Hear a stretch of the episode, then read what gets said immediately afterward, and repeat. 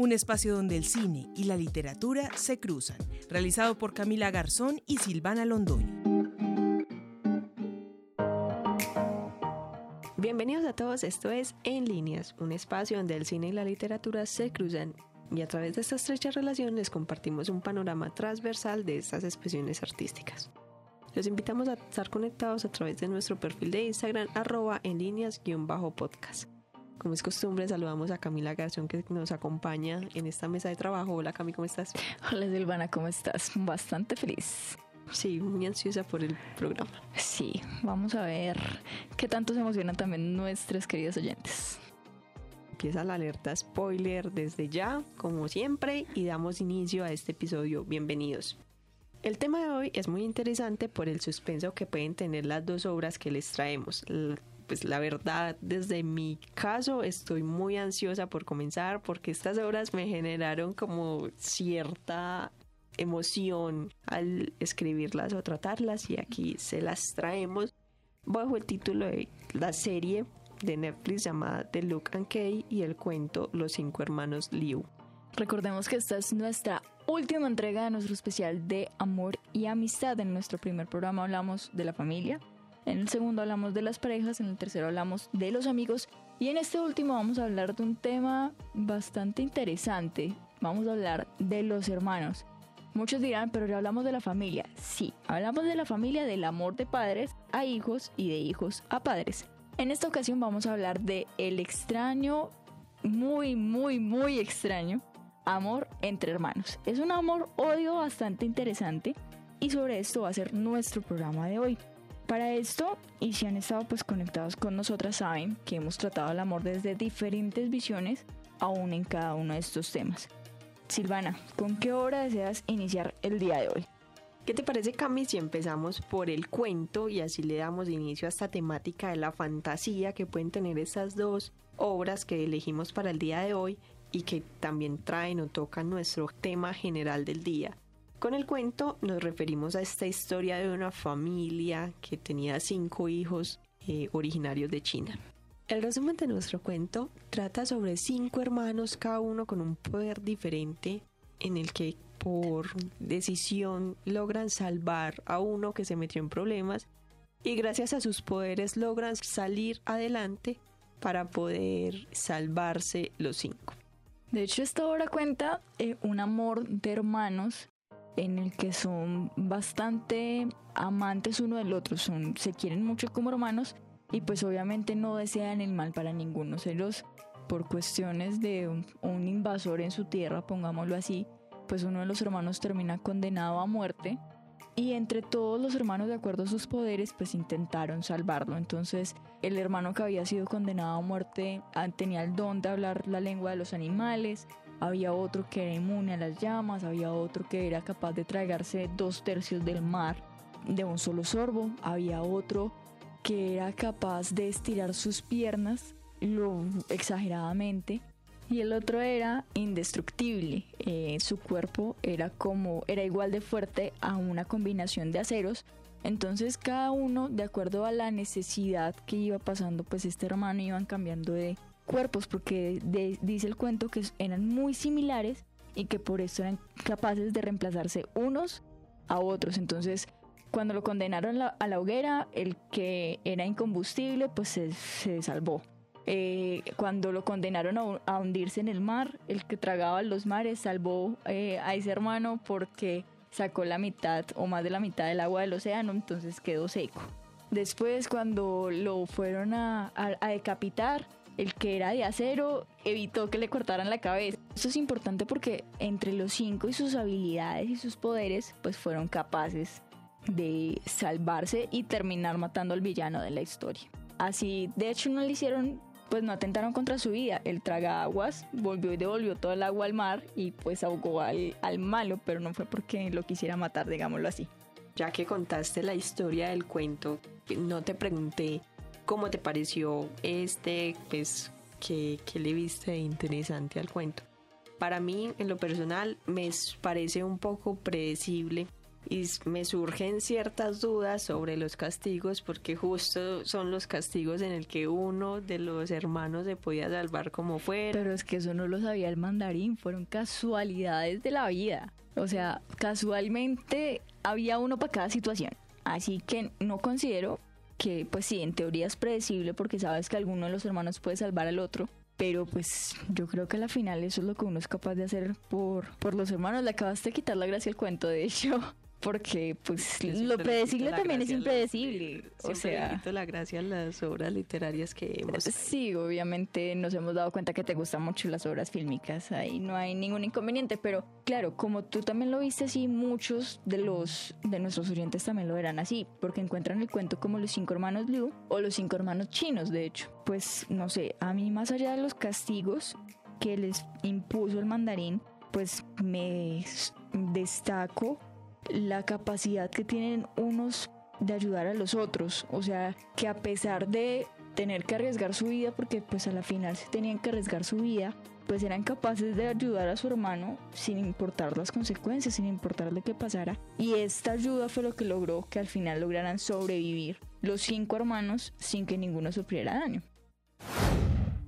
Los cinco hermanos Liu fue el primer cuento para niños de la autora incluido en la lista de premios Lewis Carroll Shelf Award de 1959. Sí, la capacidad de ayuda en este cuento es muy rescatable, eso no te lo puedo negar, pero porque siempre buscan la manera de evitar el castigo de cualquiera de los hermanos como de lugar. Pero estaba pensando que en tu familia como son tan parecidas las hijas mujeres, creo que podrían hacer algo así de suplantar el papel de la otra. Lo hemos hecho. Mentira. no, pero sí.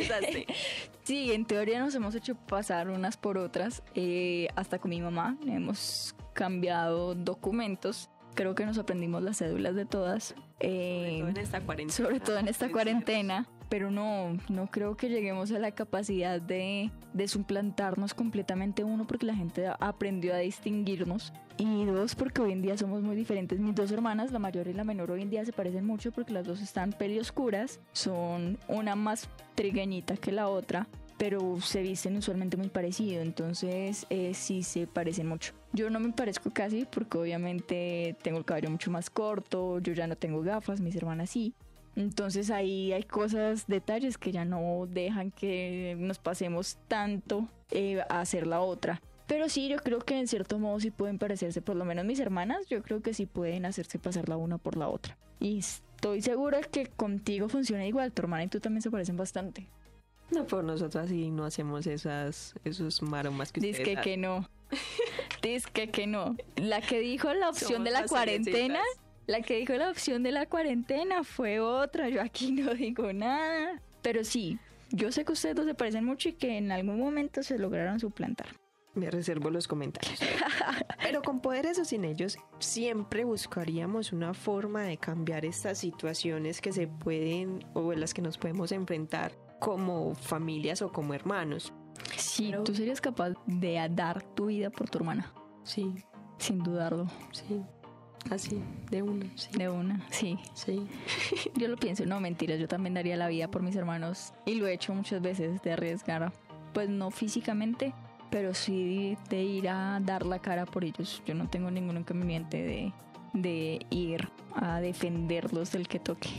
Pero volviendo a nuestra obra, entendemos obviamente que es un cuento y que por eso llegarían como a este extremo que vemos al final de la muerte de algunos personajes que obviamente es un extremo y lo debemos entender del base del cuento. Sí, claramente los hermanos no mueren, muere el villano y eso es lo más importante, pero el cuento es muy sufrido en muchos sentidos de la palabra porque cuando uno tiene hermanos o cuando uno tiene la posibilidad de tener hermanos, pues uno se da cuenta que este grupo de individuos o estos individuos pues se vuelven tan parte de uno que uno empieza a sufrir como los hermanos chinos, como los hermanos Liu, de decir, pues no importa, vamos nosotros por, por, por el otro para salvarle la vida. Y eso es bastante bonito y creo que es una buena forma de, de detallar lo que es una buena relación de hermanos, porque uno pues está dispuesto a dar la vida por el otro. Su escritora fue Claire Huchet Bishop y lo ilustró Gore Este libro fue publicado en Estados Unidos en el año de 1938 bajo el género de ficción y está inspirado en la China imperial de la dinastía Qing, aunque originalmente es un cuento popular chino. Si este cuento nos muestra una visión de los hermanos, pero esta no es la única visión de hermanos que existen. Seamos realistas, los hermanos no somos solo buena gente, sino que también eh, somos capaces de ser otras personas con nuestros hermanos, a pesar de ser de la misma sangre y que muchos nos parezcamos. Pero esto muestra, o esto es lo que muestra nuestra siguiente historia, nuestra siguiente obra, que esta vez no va a ser una película, esta vez les traemos una serie, una serie de Netflix. Y esta eh, nos muestra una faceta de estos personajes un poco más realista, más porque sus protagonistas son adolescentes, y eh, nos muestra la otra cara de la moneda, lo que es la indiferencia, el enojo, la burla, que en teoría es normal entre los hermanos. Para la obra, pues les traemos Luke and Kate. Así es, en especial vamos a hablar del primer episodio de esta serie que sería el bocas de esta gran pieza audiovisual que nos trae Netflix en su estreno de febrero de este año, que después de varios intentos como de producción nace desde el desde un cómic que lleva el mismo nombre. Sí, esta es una historia de ficción también, como lo hablábamos al principio, de, de fantasía. Y nos muestra la historia de una familia que acaba de perder a su papá en una situación violenta y que por este motivo se trasladan o se van a vivir o se mudan al pueblo de origen del papá. Al llegar a la casa eh, se dan cuenta que esta tiene una vibra bastante extraña. De hecho, al ver la casa uno se da cuenta, esta es la típica casa de terror. Aquí espantan todos los días y pues va a pasar algo extraño. Y sí, pasa algo muy extraño. Porque se dan cuenta, o el hermano menor de los tres, se da cuenta que hay cierta vocecita dentro de la casa eh, o dentro de uno de los espacios de la propiedad que lo invita a buscar unas llaves y que estas llaves le van a ayudar a ver el mundo de diferentes maneras pues este primer capítulo nos muestra que para la gente del pueblo, pues su apellido es bastante extraño por el hecho de las cosas raras que pasaron dentro de la casa y con las cosas raras que pasaron con las personas de esta familia. causa de esto, pues reciben ciertos comentarios por parte de la gente de la ciudad pero finalmente nos vamos dando cuenta a medida que va pasando la serie, es una serie bastante corta, solo tiene 10 episodios y pues nos damos cuenta que la historia va avanzando en una sintonía bastante ligada al suspenso. Pero en este primer episodio nos muestran cómo es la familia, cómo está compuesta, qué hay dentro de la casa y cómo es la horrible relación entre sus tres hermanos.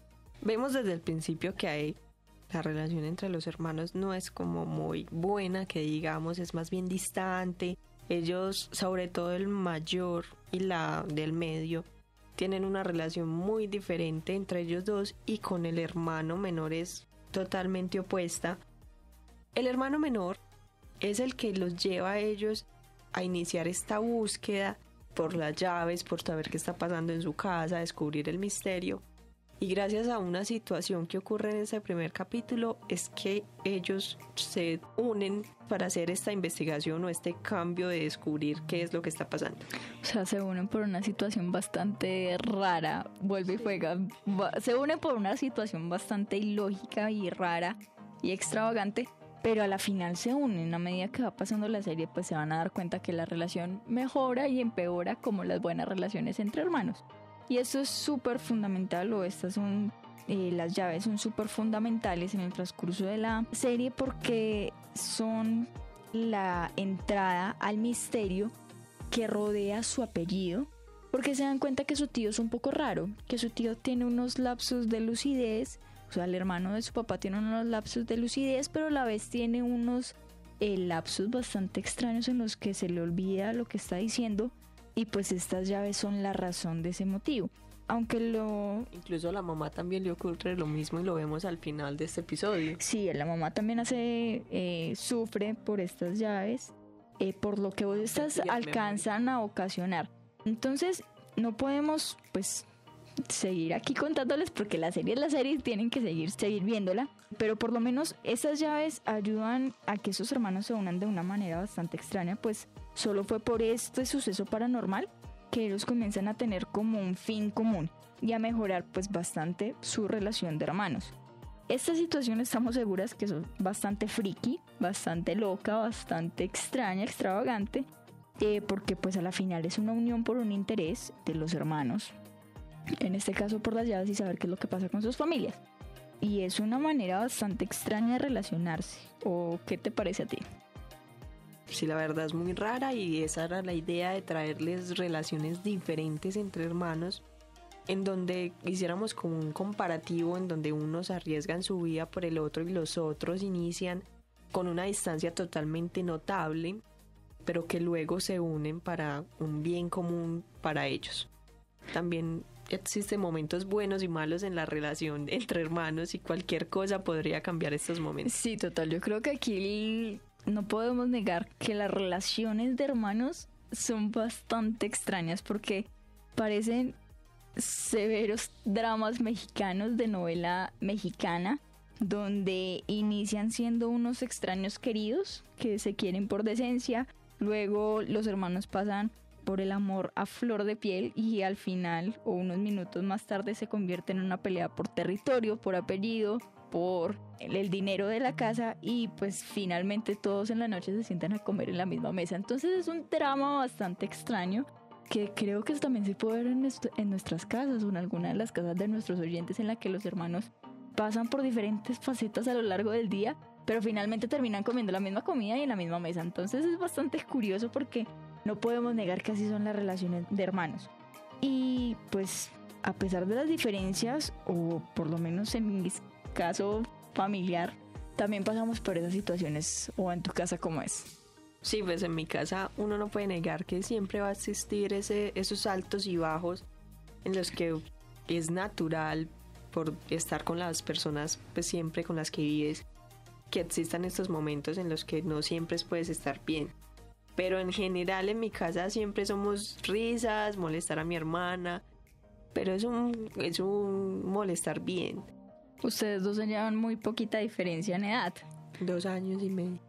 Por lo menos ustedes serían lo mismo que yo me llevaría con mi hermana mayor, pero en mi casa también hay una brecha un poco larga con mi siguiente hermano que son seis años. Entonces ahí entra una generación diferente en la que todavía está saliendo de la adolescencia, que está entrando a la universidad y el modo de molestar de un chico de esta edad es completamente diferente al de un de uno, porque uno se ríe a punta de sarcasmos, a punta de chistes pesados, pero él todavía está en la de molestar, de apachurrar, de abrazar, de estrujar. Entonces, mira que aún en eso son cosas bastante diferentes, pero que a la final marcan una relación muy bonita de parejas de hermanos y pues aquí les pedimos eh, un perdón a todos los oyentes que son hijos únicos que hayamos traído pues este tema, pero también entendemos que esas personas que son hijos únicos también crecieron con relaciones muy fuertes con sus primos, con sus amigos, a los que también consideran hermanos. Entonces, no es solo en el hecho del hermano en la sangre, sino también un hermano que se vuelve una relación más allá de una amistad. Entonces, aquí también les pedimos como esa disculpa y esa explicación.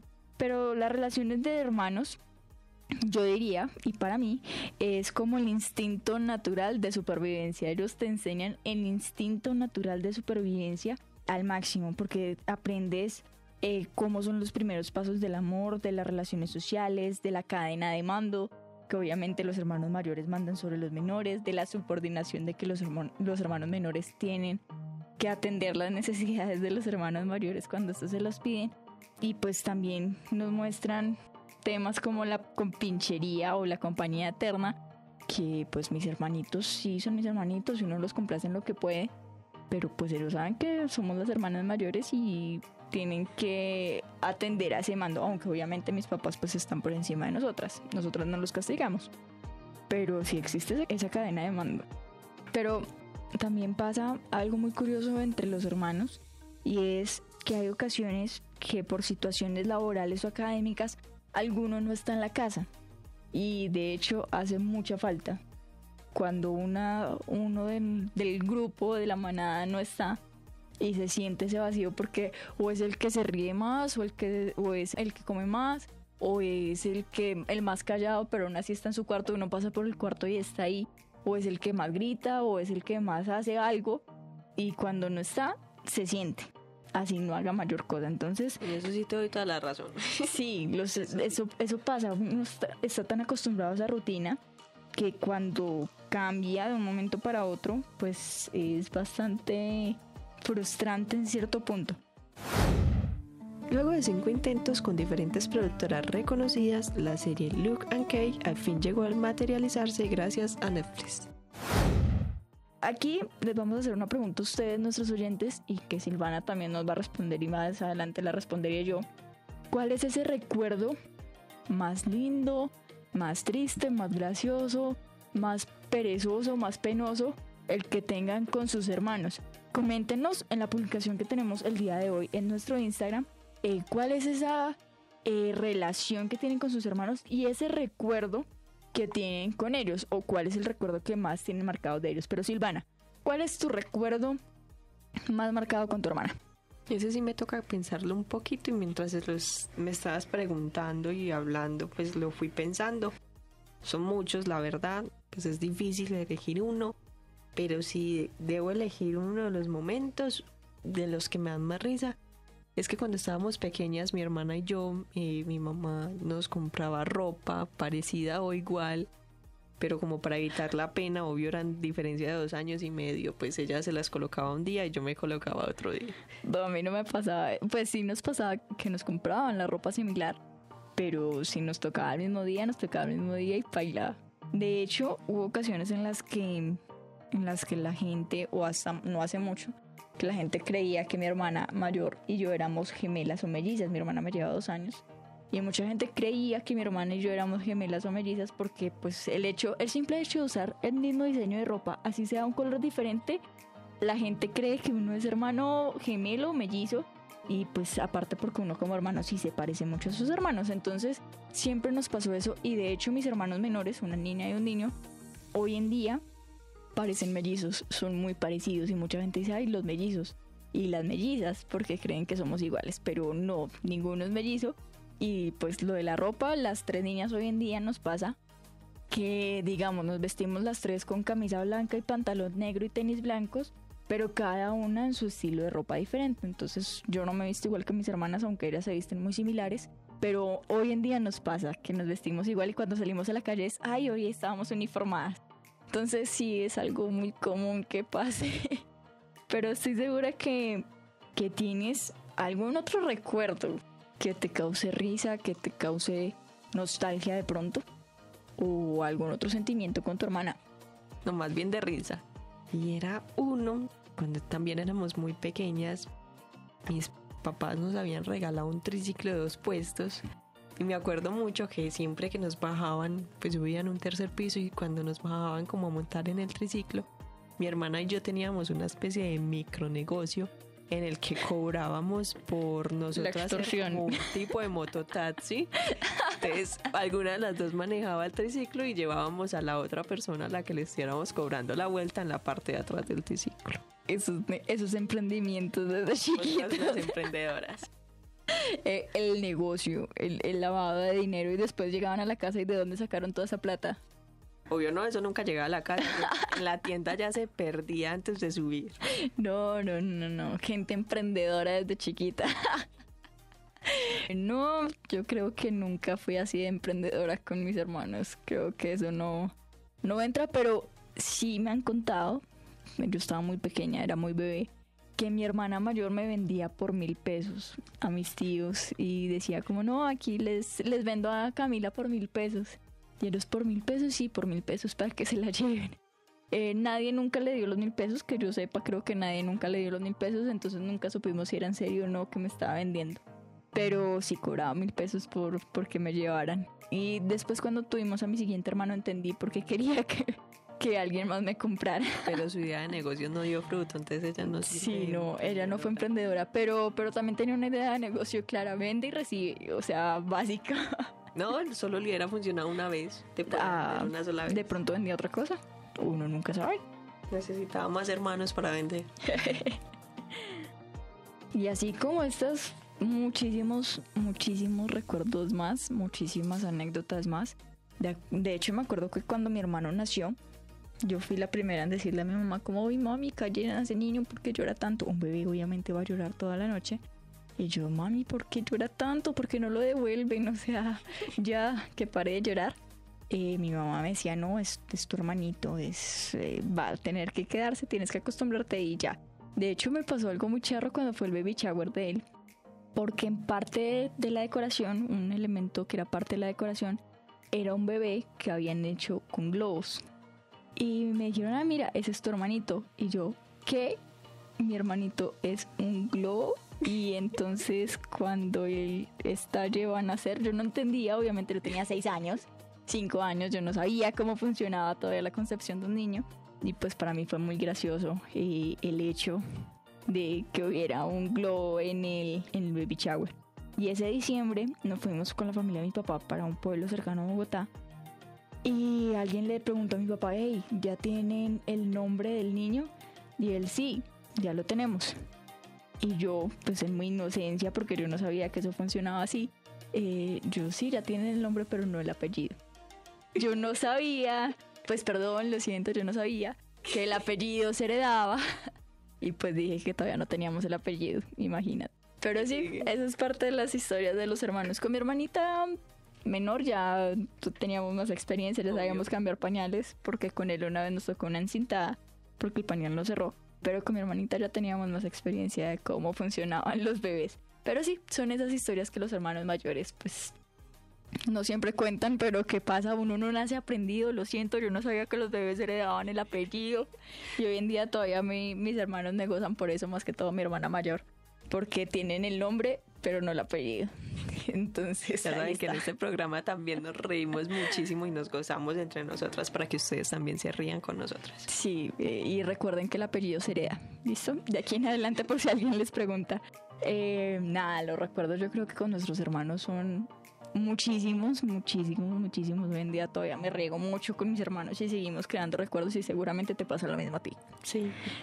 Sí, claro, obvio, todas las personas que tengamos como esta relación de hermanos así, pues o que nos llevemos también con ellos, vamos a crear infinidad de recuerdos. Sí, más porque el tiempo va pasando y uno se va metiendo en la cabeza que en algún momento alguno tendrá que irse de la casa porque se casa, porque porque se va a vivir a otro país y también se crea como ese sinsabor de, hey, ¿qué va a pasar con nosotros? Pero la, la hermandad es muy chévere, los hermanos son muy chéveres y los, vuelve y juega, los que son hijos únicos pero que crecieron con esa idea de hermano, que era su primo, que era su amigo, que era su vecino, también funciona. Estoy segura que muchos de ellos también tendrán recuerdos muy chéveres con esas personas que pues a la final se convirtieron en sus hermanos de crianza.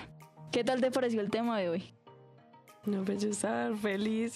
Me he reído demasiado con, las historias del hermano. Con el apellido. Sí. Con el apellido fue la mejor. Sí, esta, este tema es muy chévere porque, porque también los invitamos a ustedes a que nos cuenten esas historias de hermanos eh, que solo sabemos nosotros, que solo eh, entendemos los que tenemos hermanos, eh, pero que también seguramente muchos hemos vivido similares. Entonces los invitamos a que nos copien por nuestro Instagram en la publicación de hoy, a que comenten en nuestra publicación de hoy y pues interactuemos, conozcámonos un poco ustedes que están al otro lado del micrófono y pues que nos escuchan nuestras historias y nuestros eh, desahogos aquí en esta mesa de trabajo, Silvana. Se nos acabó el tiempo.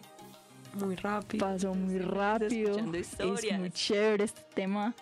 Yo creo que después salimos de micrófonos y seguimos hablando de esto, pero es un tema bastante chévere que los invitamos a ustedes a que sean parte de nuestro programa. Gracias a todos por acompañarnos, Silvana. Gracias por ser parte de este programa tan genial del día de hoy. No, Cami, muchísimas gracias a ti por hacerme reír. gracias a todos por acompañarnos en En Líneas, donde el cine y la literatura convergen. Recuerden comentar a través de nuestro perfil en Instagram, arroba en líneas-podcast, y estar conectados también a través de este perfil. También nos encuentran en Spotify y Anchor, que son las plataformas donde publicamos nuestro podcast cada ocho días, donde hablamos transversalmente de estas bellas artes del cine y la literatura. Muchas gracias por estar conectados con nosotros y recuerden que esta es una historia que quedará Entre líneas.